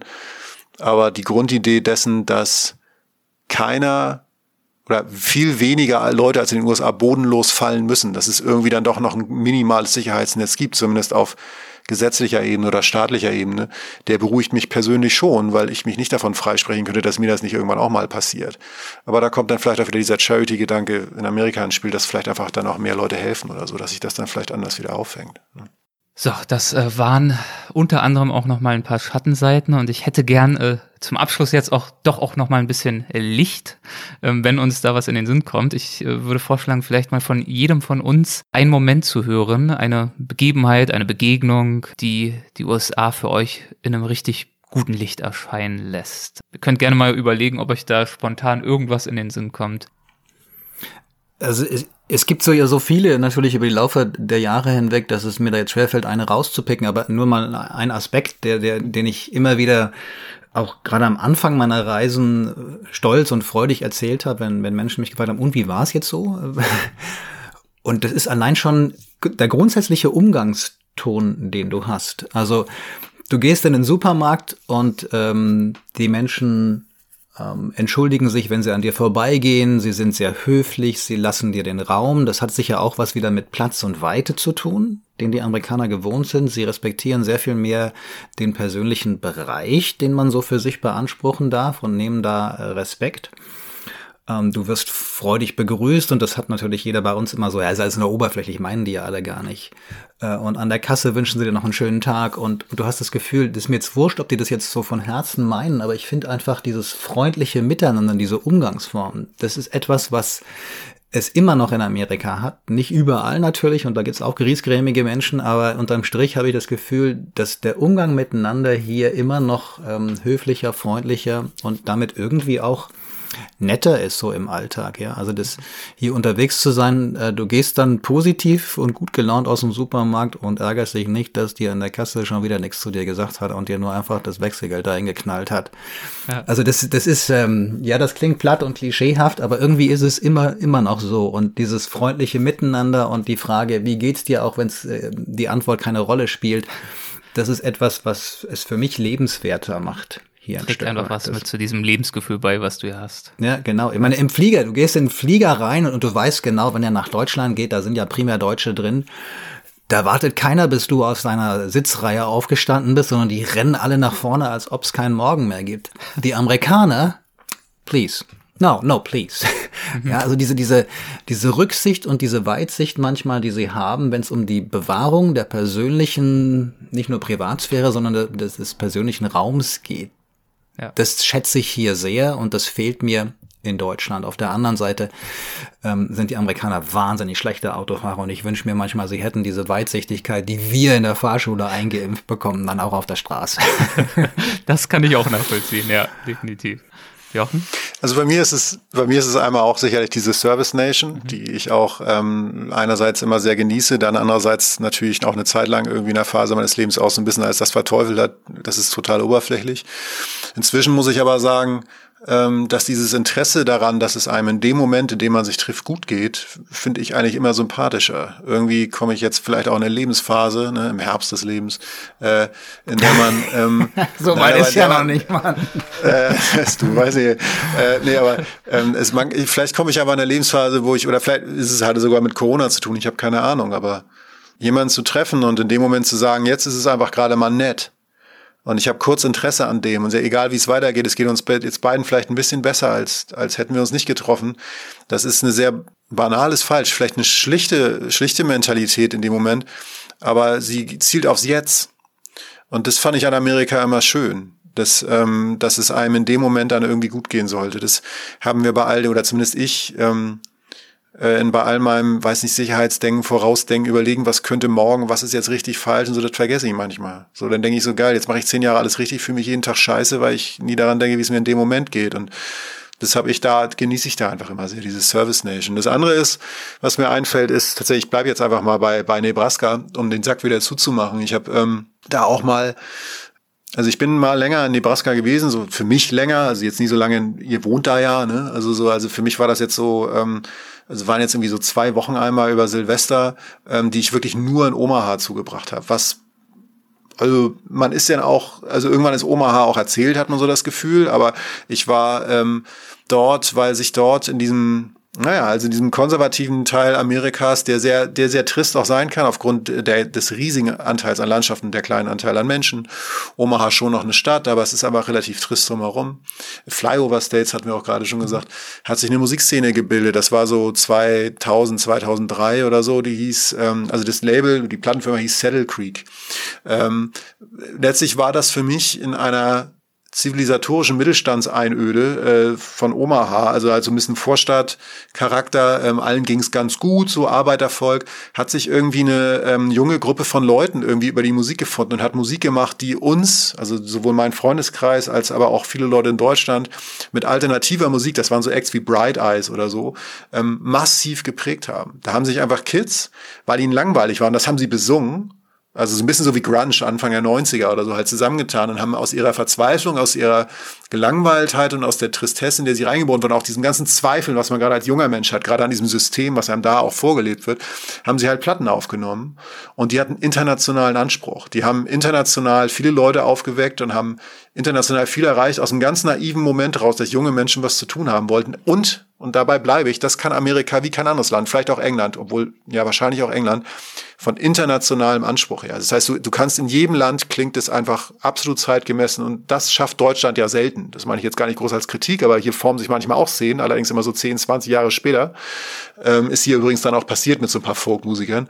Ähm, aber dieses, dieses aus dem kleinen Denken von ein paar Leuten dieses Klischee der, der Baumwollhemd tragenden Freunde und äh, Jungs und Mädels, die sich getroffen haben und dann Platten aufgenommen haben, die wirklich die Welt erobert haben mit einem ganz kleinen, folkigen Denken. Mhm. Das ist für mich Amerika. Und das ist, äh, gibt's nur da. Es kann nur als erstes von da kommen. Schönes Beispiel. Ähm, beim Begriff äh, Tristesse und aus der Tristesse aufwachen fällt mir selber auch noch ein kleines Beispiel. Ein deutlich kleiner, da geht es jetzt nicht so ums große Ganze.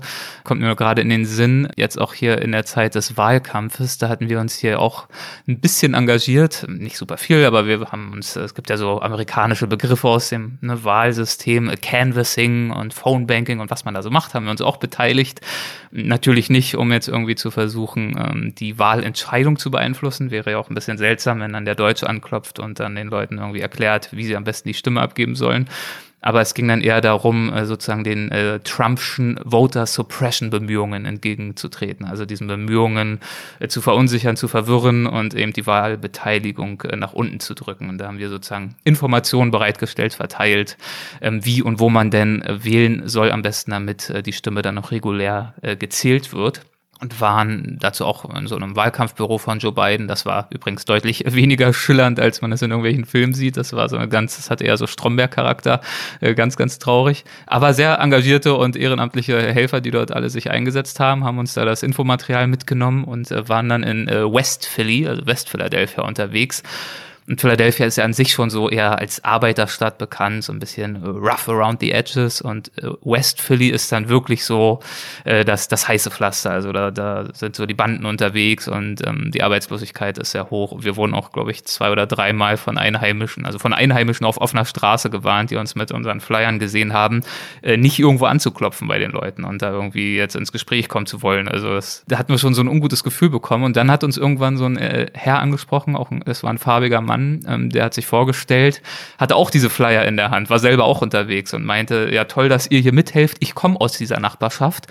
Ich bin 45, ich habe noch nie in meinem Leben überhaupt für irgendjemanden gestimmt, habe noch nie an der Wahl teilgenommen. Und er hat uns dann so ein bisschen aus seinem Leben erzählt, dass er auch mit Drogenproblemen hatte und eben aus dieser Nachbarschaft kommt, dann irgendwann so den, den Absprung in Anführungszeichen geschafft hat, dass es ihm jetzt halbwegs gut geht. Und dass er jetzt im Rahmen dieser Wahl das erste Mal wählen würde, für Joe Biden in diesem Fall. Und er war so beseelt von dieser Aussicht, was beitragen zu können, äh, Trump zu besiegen. Ich glaube auch nicht, dass jetzt unbedingt Joe Biden der ausschlaggebende Punkt für ihn war, sondern er hat, bei ihm sind so mehrere Dinge zusammengekommen, glaube ich. Zum einen hat er, glaube ich, einfach selber sein Leben organisiert bekommen, so dass er Raum geschaffen hat für anderes und dann aber die Möglichkeit, einen Unterschied zu machen, mitzuhelfen und auch diese Wahrnehmung, die er offensichtlich hatte, dass diese Wahl relevant ist und dass diese Wahl und dieses Engagement auch wichtig sein kann für die Menschen dort, seine, seine Nachbarn, seine früheren, die vielleicht auch sehr desillusioniert und hoffnungslos sind, was Politik anbetrifft.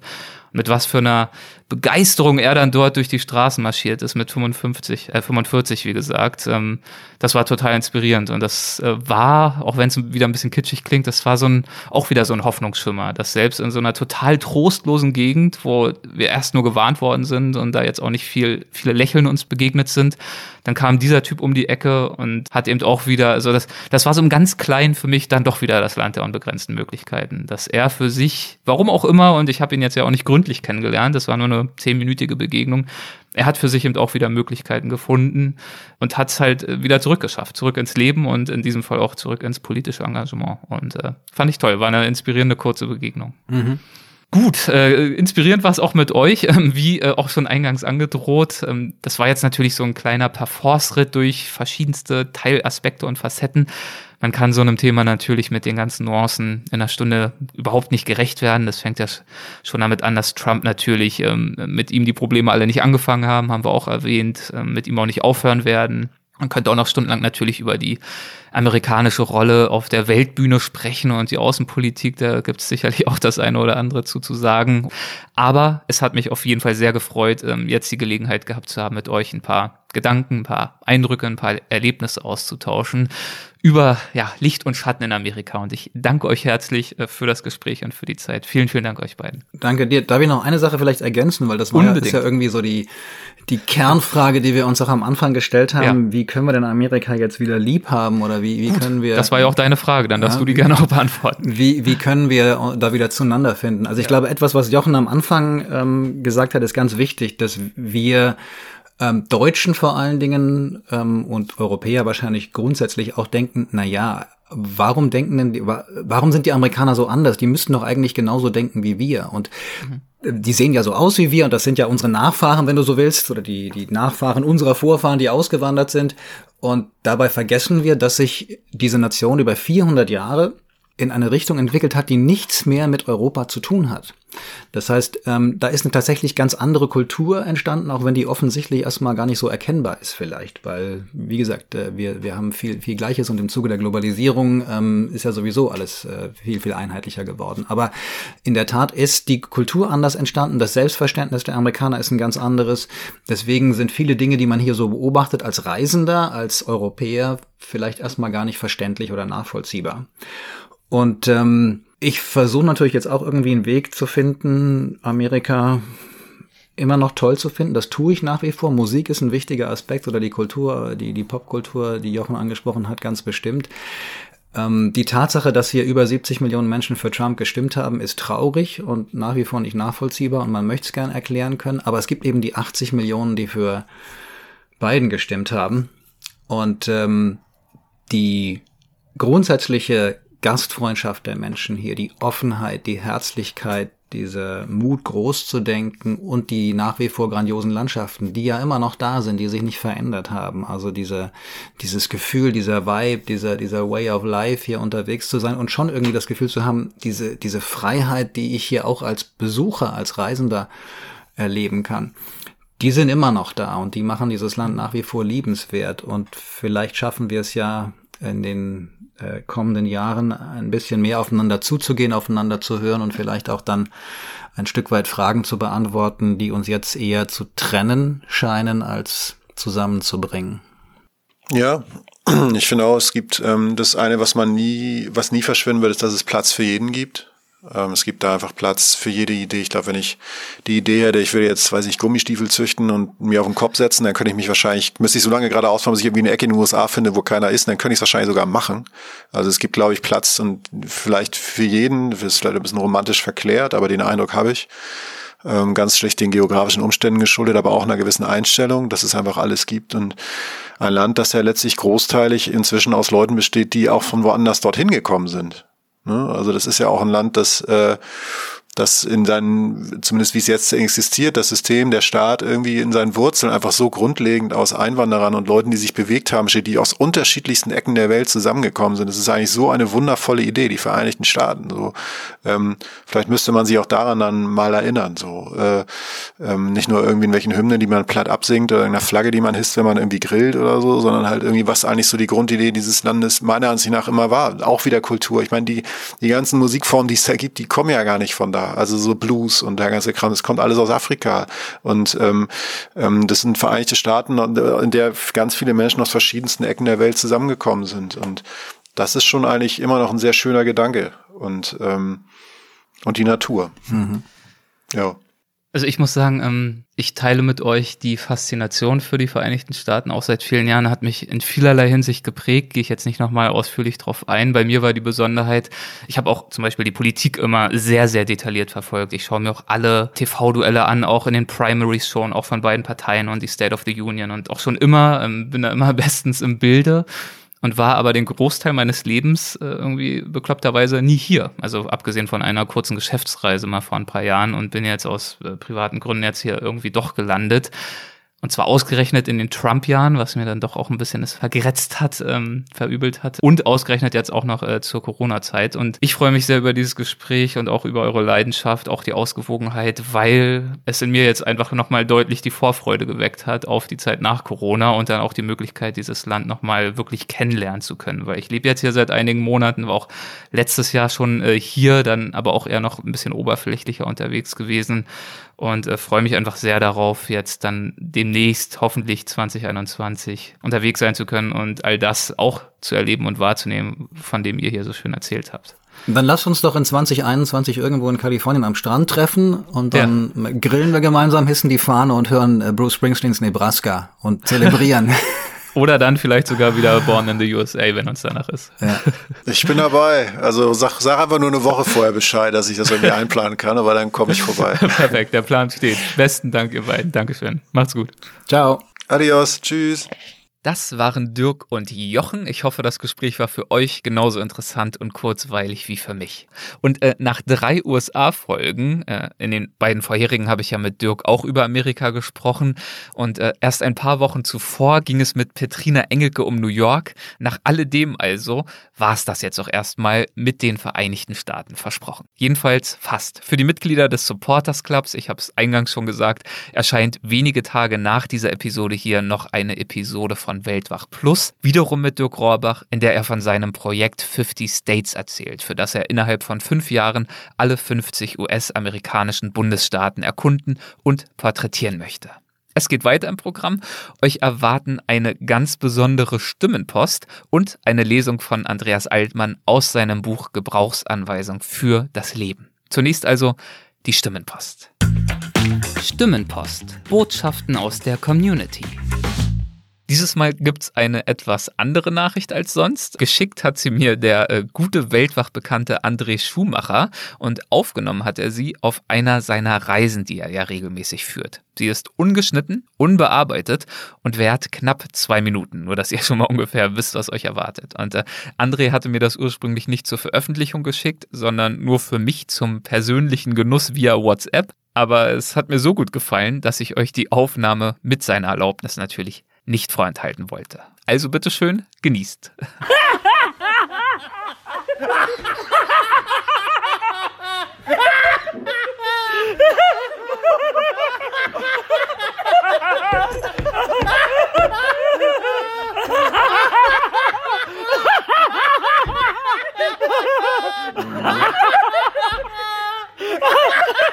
Ha ha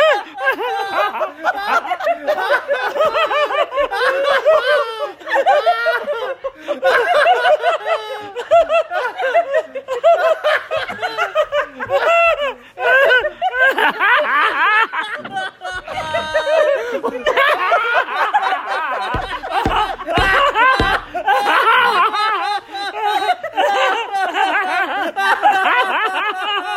Eu vou.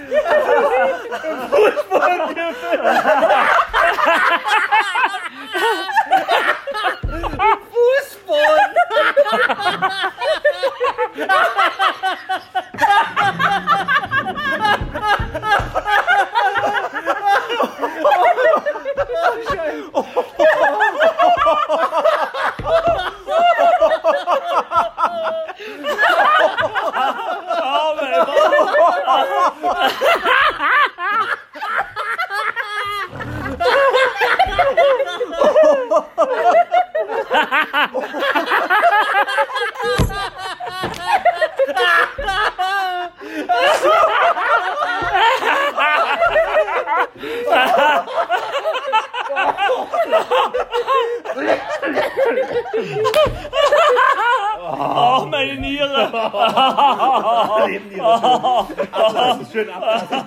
ist doch schön, oder? Ja, Lachen ist gesund, Lachen macht Freude und äh, ich finde es persönlich wunderbar und höre mir das immer mal wieder an, wenn ich eine Dosis gute Laune brauche. Und André hat mir dann in einer anderen Nachricht auch noch kurz erklärt, was es mit dieser Aufnahme eigentlich auf sich hatte. Das mit dem Lachen, ja, schön, dass dir das gefallen hat. Äh, ich muss äh, dazu sagen, mein Lieber, dass das nur ein winziger Ausschnitt war aus einer Autofahrt in Lanzarote, die ungefähr 20 Minuten gedauert hat, nachdem wir in der Casa de la Playa in Lanzarote ähm, gegessen haben. Und wir haben alle fabulös gegessen am Meer. Wir haben natürlich ein paar Flaschen Wein leer gemacht und wir waren alle in so guter Stimmung, dass dann irgendjemand was gesagt hat, was in einem Lachen äh, mündete. Und dieses Lachen, weil wir zu fünft im Auto waren, hat sich eine wirklich ungelogen eine Viertelstunde pausenlos mit Tränen in den Augen, mit fast einem Unfall machen, weil wir nicht mehr fahren konnten, durchgezogen und irgendjemand hat dann geistesanwesend äh, ähm, in dieser Zeit mal zwei Minuten mitgeschnitten. Das war also wirklich auf diesem Niveau, in dieser Dichte ging das eine Viertelstunde. Gut, nachdem wir jetzt hoffentlich alle ordentlich aufgeheitert sind, sind wir, denke ich, bereit für eine Portion Andreas Altmann. Und zwar im letzten Teil dieser Episode. Es geht um Eros. Und die Lesung dauert etwa 20 Minuten. Viel Spaß damit. Übers Reisen und Leben. Andreas Altmann liest. Eros. Der englische Dichter W. H. Auden beneidete Astrophysiker. Denn keine Friseuse, kein Turnlehrer und kein Politiker würden ihnen hineinreden. Niemand.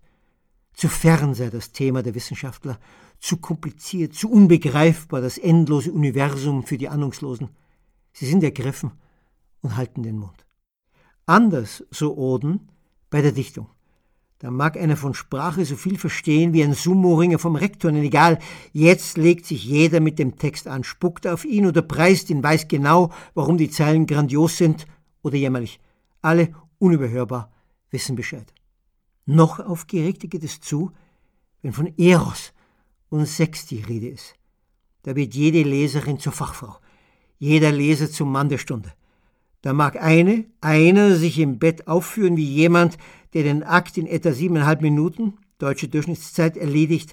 Da mögen die Herrschaften zu jenen Frauen und Männern gehören, die es laut Hochrechnungen schaffen, insgesamt neun Monate im Leben zu putzen und zu bügeln, sechs Monate im Stau zu stehen, 24 Jahre zu schlafen und zwei Wochen zu küssen. Wie belanglos. Beim Sex sind alle Meister. Hier hat jeder ein Wörtchen mitzureden. Ich bin also gewarnt. Wer über dieses delikate Thema schreibt, betritt eine Falle. Denn natürlich entgehen auch Schriftsteller nicht der Gefahr, gar blümeranten Schwachsinn preiszugeben. Selbst manche der gebriesensten werden zu verbalen Amokläufern, wenn sie glauben, erotische Weltliteratur abzuliefern. Darf ich David Grossmann vorstellen, den Hochverehrten, den Nobelpreisverdächtigen? Vorstellen seinen Absturz in unfassbaren Liebeskitsch, fabriziert in der Erzählung Raserei. Hier steht er. Sie fährt zu ihm, fährt, rast nahezu zu ihm. Ihre Augen kleben an der Fahrbahn, ihr Mund ist verkrampft. Schon bald wird er geküsst werden, wird weich werden, wird schwellen und brennen.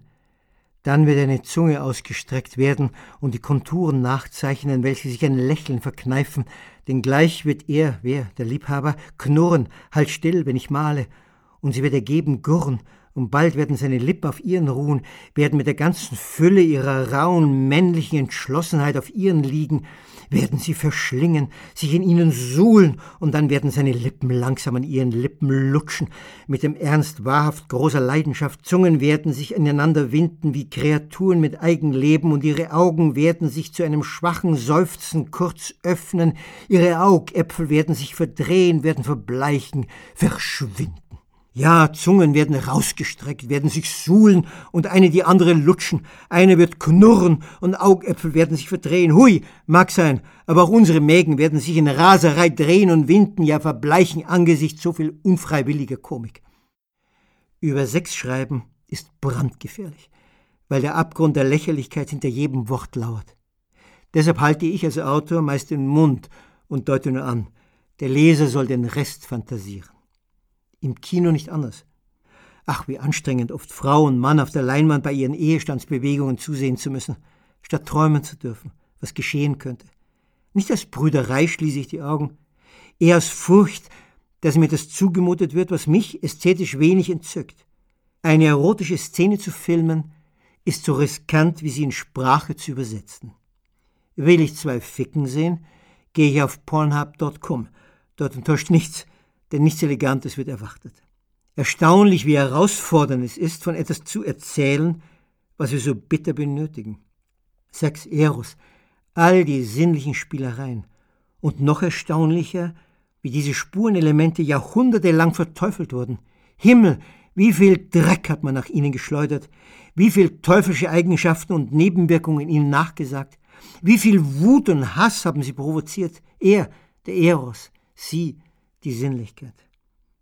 Unleidigen Frauen und Männern sagt man nach, dass sie wohl zu selten, wenn überhaupt, geküsst und beschmust werden, ja, dass der Mangel an Zärtlichkeit in ein freudloses Menschenleben führt. Gewiss. Es gibt andere Ursachen, die Richtung armseliges Dasein manövrieren. Doch eine davon heißt bestimmt, nicht begehrt werden, nicht berührt werden. Das ist nicht lustig. Wie eine Niederlage fühlt es sich an. Ja, auch ich habe begriffen, dass man von 90-Jährigen nicht fordern darf, sie gleich morgens siebenmal die Woche mit einem Lustschrei zu begrüßen. Doch kuscheln und aneinander schmiegen könnten sie, um es hinterher beschwingter mit dem Leben aufzunehmen. Karl Lagerfeld ließ einst wissen, Sex ab 50 ist unappetitlich. Das kann nur einer sagen, der sich selbst als ungustiös empfindet. Gewiss, so manche hat sich schon vor diesem Geburtstag dafür entschieden, dass es seiner Figur kein Sehnsuchtsort wurde. Warum sich Leute derlei antun, das Abwracken des eigenen Körpers, das ist eine Frage, die tief ins Herz der Betroffenen reicht. Aber das ist ein anderes Thema. Jedem, der keinen Sex hat und behauptet, er vermisse ihn nicht, glaube ich nicht. Keine Frau und keinen Mann. Solche Reden klingen nach Schutzbehauptung, um den Schmerz über den Mangel nicht aushalten zu müssen. Es geht um mehr als um nackte Triebabfuhr, die sich auch allein erledigen ließe. Es geht um das Glück, ersehnt zu werden, das eine, einer nach mir verlangt. Ist das nicht einen Freudenschrei wert, Tag für Tag? Doch, einem knappen Hundert bin ich begegnet. Das sprach die reine Wahrheit. Es passierte in einem Café in Paris, wo das jährliche Treffen der Asexuell stattfand. Jener Frauen und Männer, die schon immer oder irgendwann beschlossen hatten, dass physische Intimität für sie nicht in Frage kommt. Nicht aus Glaubensgründen, nicht aus Ekel, nicht aus Ich habe es nicht verstanden.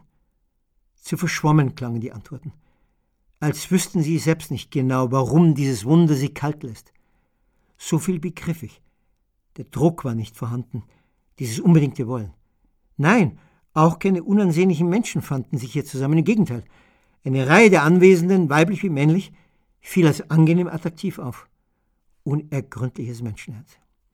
Klar, ein paar Augenblicke lang beneidete ich sie. Von einem Unruheherd weniger bedrängt werden, das hat was. Aber der Zweifel hielt nur kurz. Dann erinnerte ich mich wieder an den Zauber, der mir entgehen würde. Keinen Sex haben, nicht weil man nicht will, sondern weil man nicht mehr dazu fähig ist, das ist ein Desaster, vor dem viele nicht gefeit sind, weder Frauen noch Männer. Einmal trudelt die Psyche, einmal liegt ein rein körperlicher Defekt vor.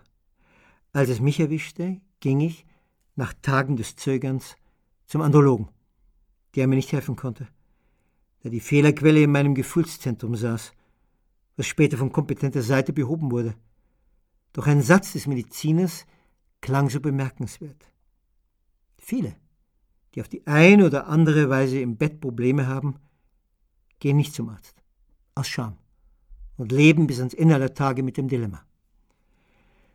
Als ich die Praxis verließ, fiel mir Ernest Bornemann ein, der unter anderem mit seinem Lexikon der Liebe und Sexualität international bekannt geworden war. Er hatte als 80-Jähriger Selbstmord begangen. Auch wegen nachlassender Libido und Hörigkeit.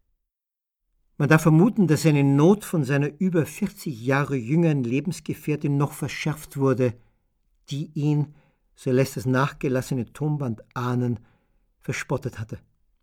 Nein, ich hatte keine Lebensgefährtin und gewiss keine, die mich verhöhnt hätte. Dennoch war meine damalige Freundin die falsche Frau. Aus Gründen, die hier nicht erzählt werden müssen. Doch als ich mich von ihr getrennt hatte und jemand anderem begegnete, wurde ich wieder Mann, ganzer Mann, ohne Suizidgedanken, nur voller Lebensschwung. Eros ist ein ungemein geheimnisvoller Ort, den zu betreten so vieles von der Frau und dem Mann verlangt. Ein Gleichgewicht der Kräfte muss sein, um so eine Begabung der beiden den Flow herzustellen, sprich, dass jeder den anderen spüren lässt, dass in dieser Stunde, weit weg von der Welt, alles stimmt, kein Atemzug anders sein soll, alles willkommen ist, dass alles, Blicke, Seufzer, Dirty Talking, das Feuer im anderen entfacht. Und wenn aus dem Mann ein Meisterlein werden soll, so tut er gut daran, von Anfang an, mittendrin, bis zuletzt, von der Schönheit seiner Geliebten zu singen, mit Worten blau und luftleicht, auf das die Beschenkte die Augen schließt und nicht aufhören will hinzuhören.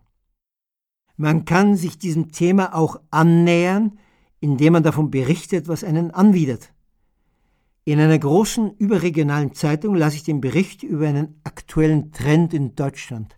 MILF. Mother, I would like to fuck. Eine Mutter, die ich gern ficken würde. Ein Trend, der mutmaßlich im Mainstream angekommen ist. Im Proleten-Mainstream, wie man nach dem Lesen des Artikels vermuten darf. Der Reihe nach. Das germanische Mannsvolk will jetzt viel lieber reife Mütter vögeln als junge Nichtmütter. Da sie die Jungen meist Silikon gepuffert und von oben bis unten künstlich seien. Im Gegensatz zu den Milfs, den neuen Ikonen der Lust. Als Alternative zu den angeblich problematischen Gesichtslosen wird uns Tina alias Dirty Tina als angesagtes Vexierbild hiesiger Männerbüffel vorgestellt. Deutschlands Paradetina, Mutter zwei Kinder und Ex-Bankangestellte, die vor einigen Jahren auf Pornodarstellerin umsattelte.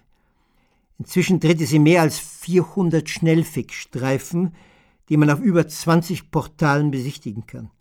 Sie gilt nun als Inbegriff dessen, was Eros und Sex ausmachen. Ja, sie zeigt, wo es langgeht, von wegen Swing und Flow und Herrlichkeit auf Erden. Zarte Seelen, bitte einmal durchatmen. Und nun folgt der Blick in Tinas Arbeitswelt. Rein in die Bumsbude, sagt die knapp 50-Jährige und bittet einen 25-jährigen Ingenieurstudenten in ihr Einzimmer-Dachappartement. Mittagszeit und eine laute Straße irgendwo im Münsterland. Die Hauptdarstellerin, eher fleischig und so gar nicht mehr drall, zieht sich, was sonst, schwarze Strapse, einen Tanga und High Heels an. Den Büstenhalter, der die Brüste gegen das Gesetz der Schwerkraft auffängt, hatte sie bereits an, vorsorglich. Nun geht es blitzschnell. Geschwind steht der Studiosus nackt da, der dritte Ehemann der Pornolady schaltet die Kamera ein und die beiden Traum, Tina und der Jüngling, suchen das lila Bett auf dann zack das Kondom drauf, dann umstandslos reinstecken, dann hin und her rammeln, dabei ein bisschen echt er und ein bisschen falsch sie stöhnen und nach präzise zwei Minuten hat der Lustboy sein Geschäft erledigt. Ein weiterer Höhepunkt in Tinas Filmarchiv, genauer sein Höhepunkt. Der Orgasmus der Frau kommt im Pornobusiness nicht vor. Was zählt, ist der sprudelnde Männersaft in Windeseile. Bitte. Tina bitte zum Kaffee. Und was der Knabe, der hier unbezahlt seinen Schwanz zur Verfügung stellen dürfte, von sich gibt, Kaffee schlürfend, ist hinreißend schwachsinnig. Viele junge Männer wollen Frauen nicht immer an den Sex heranführen müssen, sondern sich auch mal fallen lassen und von einer reiferen Frau angeleitet werden. Wunderlich debil. Männer führen Frauen grundsätzlich an den Sex ran. Und ja, sie, die Führer, wollen sich zudem, wir waren gerade dabei, fallen lassen von einer Reifen angeleitet werden. Wie zutreffend. Hier konnte man einer Reiferen gerade beim Anleiten, hier geht's rein, zuschauen. Und zweifelsohne wird jede Frau bei dem Gedanken vibrieren, diesen Bauingenieur-Lehrling ins Reich der Tausendeins Sünden zu entführen oder von ihm dorthin entführt zu werden. Vielleicht noch ein Hinweis auf Tinas Website. Jetzt muss Schnaps her. Unter so erhaben klingenden Stichwörtern wie Wix Countdown und vollgespritzt und spermageile Milfs, blickt der Betrachter auf Menschenleiber beiderlei Geschlechts, von denen man sich wünscht, sie nie nackt gesehen zu haben. Das ist natürlich ein greulich arroganter Satz, denn alle Notgeilen der Republik scheinen wie verrückt auf diese Seite zu klicken, wo jeder auch als Mitglied willkommen ist. Mailadresse angeben und ab sofort kannst du, so verspricht es die Hausherrin, bei mir einlochen, äh, äh, einlocken gegen Einsatzgeld. Wie äußerte sich einer der Bullen, der gern hier einlochen würde? Milfs sind keine Prinzessinnen, sie sind Königinnen. Aua, aua. Aber ja, ich habe das Schaudern beim Lesen des Beitrags genossen, weil ich wieder kapiert habe, vor was allem mir graust. Ich wusste es schon vorher, aber jetzt weiß ich es noch eindeutiger. Wären Dirty Tina und die auf ihrer Homepage dargebotenen Damen die einzige Option, uff, ich würde das Gelübde der Entsagung ablegen. Und wäre ich Frau und müsste mich mit den angebotenen Dilfs, Dads, die ich gern ficken würde, vergnügen, ich schmiedete mir einen Keuschheitsgürtel aus Titan. Warum Männer sich das antun? Tina Milfs, die nicht küssen, nicht spielen, nicht mit Wärme umarmen, die nichts wissen wollen vom Unterschied zwischen grauenhaften Sex und zwei Körpern, die flirren, Vorgeblich, so suggeriert es die Story über die Frau im Mansardenpuff, weil sie eine Antwort sei auf die Plastikwelt des Fernsehens, der Laufstege und der Werbung. Zum Wiehern. Natürlich schminkt sich Tina, the Working Girl. Natürlich trägt sie hilfreiche Unterwäsche. Natürlich wird so ausgeleuchtet und so gefilmt und so geschnitten, dass die weniger verlockenden Körperteile im Halbdunkel bleiben – und natürlich landet jeder männliche Zweibeiner, der hier antritt, mitten im eiskalten Kapitalismus. Für einmal, nur zwei Dutzend Atemzüge lang, Tina bumsen dürfen, kassiert die authentische eine Ewigkeit lang Zaster, mittels ihrer Payfilmchen. Ich hätte eine andere Idee, warum die Dame für viele so verheißungsvoll ist. Gerade für Männer, die eher schrumpfen in der Nähe von Frauen, eher tölpelhaft mit Sprachen und Gedanken umgehen. Sie müssen nicht investieren. Sie müssen nicht betören, nie besteht die Gefahr, sich zu blamieren, ja abserviert zu werden. Und nie drohen Gefühle, die überfordern. Kein Vorspiel, kein Nachspiel, nur Jackpot, peng. Und jeder Rambo ist gern gesehen, weil er zahlt. Mit einer Performance, die anschließend versilbert wird. Auf eine gewisse Weise ist der Freier der Frau ebenbürtig auch weil sie nicht zuletzt die Blüte schon überschritten hat, ihr Körper nicht mehr als Atombombe daherkommt, sie bereits das berühmte, dankbare Alte erreicht hat. Ja, so einfach. Sie macht keine Angst. Die Tina-Kundschaft erinnert mich an eine andere Rasse von Männern, jene, die nur ein Beispiel nach Kasachstan fliegen, um sich in Astana, der Hauptstadt, in eine Ausstellungshalle zu begeben wo Kasachinnen warten, die bereitwillig westliche Herren ehelichen würden, einbestellt von einer Agentur, die auf derlei Geschäfte spezialisiert ist. Bei einer Reportage zum Thema traf ich einen der Bräutigame, bauchig und haarig, der auf die Frage, warum er sich die Umstände antue, meinte, ich habe genug von den deutschen Anspruchsfotzen. Ein abgründiger Satz, doch eindeutig. Hier waren die meisten der weiblichen Versammelten jung und schön, was jedoch bei den Bauchigen und Haarigen keine Panik auslöste. Nein, das ging keineswegs widersprüchlich zum eben Gesagten, denn die Bräute waren arm und die Angereisten wohlhabend. So brachte das finanzielle Machtgefühl die Angst zum Schweigen. Ich kaufe die Frau, also bin ich der Masse im Haus. War es bei den Milfs das Alter, so bewahrte hier der soziale Kontrast die Männer vor dem Gefühl des Unterlegenseins. Nun denn, jeder nach seiner Fasson. Da ich aber schwer in Schönheit und Freiheit verliebt bin, besuche ich keine Damen, die vor dem Expressficken eine Kamera installieren. Nur Elefanten tun es noch rasanter. Immerhin schnüffeln sie vorher aneinander, um herauszufinden, ob Pheromone die Sexuallockstoffe locken. Dann entsteht Wallung und die beiden legen los. In Tinas lila Bettstadt riecht es nach Business. Und nach Asien fliegen, um mir eine Hausfrau zu besorgen, die mich tagsüber bewirtschaftet und abends fügsam die Beine spreizt, auch nicht sexy. Da kein Funken Begeisterung umginge zwischen der Geschoppten und dem Shopper. Ich würde nie die fixe Idee los, dass sie von meinem Geld träumt und nicht von mir. Sexualorgane sind zum Gebrauch bestimmt und dürfen nicht öde und unbebaut bleiben. Vor Jahren entdeckte ich das Graffito an einer Klostermauer. Findiger Satz, treffsicher platziert. Aber das Bebauen der Most Private Parts muss Pfiff haben und sprühen und ein bisschen beseligen. Eine solide Aufklärung über Sexualität reicht durchaus. Doch Eros? Dorthin ist der Weg verschlungener. Ein Glückspilz, der eingeweiht wird von einer, von einem, die, der schon früher dort ankam und das Entscheidende bereits begriffen hat, den anderen, den umschlungenen wahrnehmen, nicht sich zielgerichtet begatten, sondern sich zudecken mit Küssen, Gestammel und der Freude über so viel haltlose Nähe. Ach, weiß der Teufel, was Eros sein soll. Und umwerfender Sex. Der Überreden erinnert mich an die Mühsal, eine Erektion herzustellen. Sie machen geht nicht. Sie ist da oder nicht da.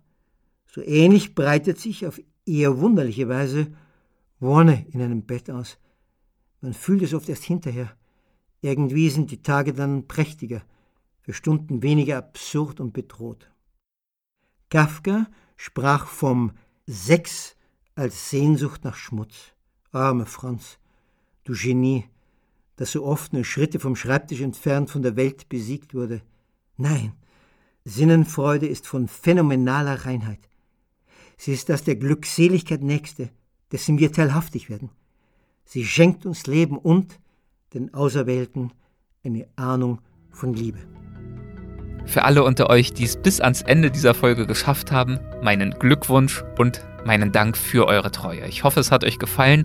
Ich hoffe, ihr seid ein wenig erheitert und auch erhellt nach dieser Episode und äh, freut euch gemeinsam mit mir auf die nächste. Dann mit der meistgewanderten Frau der Welt, Christine Türmer. Macht's gut, euer Erik.